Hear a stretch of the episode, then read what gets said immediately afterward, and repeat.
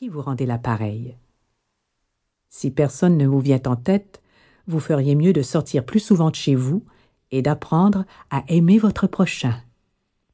Après tout, vous n'êtes pas obligé de tomber en amour, mais simplement d'aimer. Professeur et camarades de classe. L'école est un microcosme de la vie dans la mesure où l'image que nous nous faisons nous-mêmes au cœur de ces premières années nous suit souvent toute notre vie. Peut-être n'étiez-vous pas apprécié à votre juste valeur, mais le passé est le passé. Vous ne pouvez plus rien y faire. Tirez les leçons qui s'imposent et faites en sorte que ces expériences vous permettent d'approfondir votre spiritualité au lieu de vous en détourner. Au travail.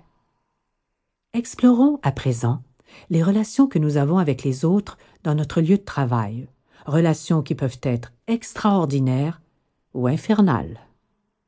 Quand vous vous retrouvez dans une situation où vous ne pouvez jamais gagner, cela signifie qu'il est temps de partir. C'est la vérité. Si vous ne supportez pas votre emploi, le stress qui en résulte peut vous rendre malade. D'un autre côté, en tant qu'employé, vous devez à votre entreprise d'être honnête et assidu, de prendre de bonnes décisions, d'assumer vos responsabilités et de faire preuve d'innovation. Faites votre travail, mais portez également attention aux choses que vous pouvez améliorer. Bref, vous devez être fier de ce que vous accomplissez. J'aimerais vous rappeler qu'il y a toujours des occasions à saisir dans la vie si vous n'êtes pas trop stressé pour les voir.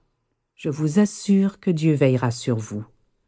Commencez par déterminer ce qui vous rendrait heureux, puis faites-le savoir, et votre rêve se réalisera. Les membres de la famille. Le lien parent-enfant. On dit que nous apprenons ce qu'est l'amour de nos parents. Dans mon cas, cependant, ce n'est pas tout à fait vrai. J'ai beaucoup appris de ma grand-mère Ada et de mon père, mais certainement pas de ma mère. Elle était une femme très malheureuse. Je pense que nous nous prédisposons nous-mêmes à développer ces travers familiaux en nous disant que nous en avons hérité. Vous pouvez choisir de prendre sur vous les erreurs de vos parents, ou vous pouvez les utiliser pour devenir une meilleure mère ou un meilleur père. Nous devrions parfois être reconnaissants de la présence de telles entités négatives dans nos vies, car elles nous aident à grandir spirituellement renforcent notre âme et font de nous de meilleurs êtres humains. Mères et filles. Les filles se sentent proches de leur mère quand elles sont jeunes, puis s'attachent de plus en plus à leur père en vieillissant. Cela démontre qu'elles essaient de trouver un équilibre entre leurs émotions et leur intellect. Il s'installe parfois un climat de rivalité entre les mères et les filles, en particulier durant l'adolescence. Si vous pouvez traverser cette épreuve en demeurant une bonne amie et un guide pour votre fille, vous vous en sortirez. Souvent nos filles nous ressemblent tellement que nous voyons en elles des choses que nous n'arrivons pas à accepter en nous-mêmes.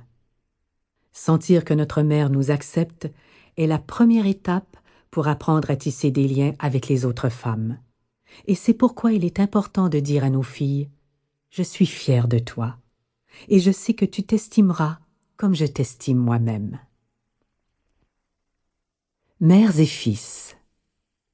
Comme nous le verrons avec les pères et leurs filles, ce genre de relation est souvent moins stressante, étant donné qu'il s'agit de deux personnes de sexe opposé.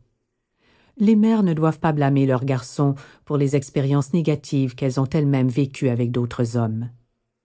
La relation mère-fils peut être très intime et très gratifiante surtout si vos garçons savent qu'ils peuvent tout vous dire.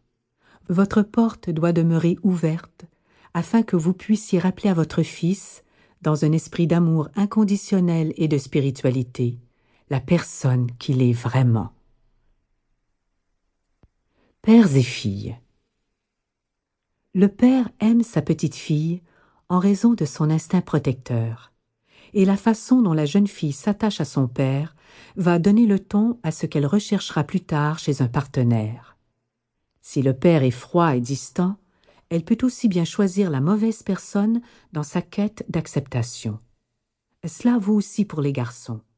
Si leur mère a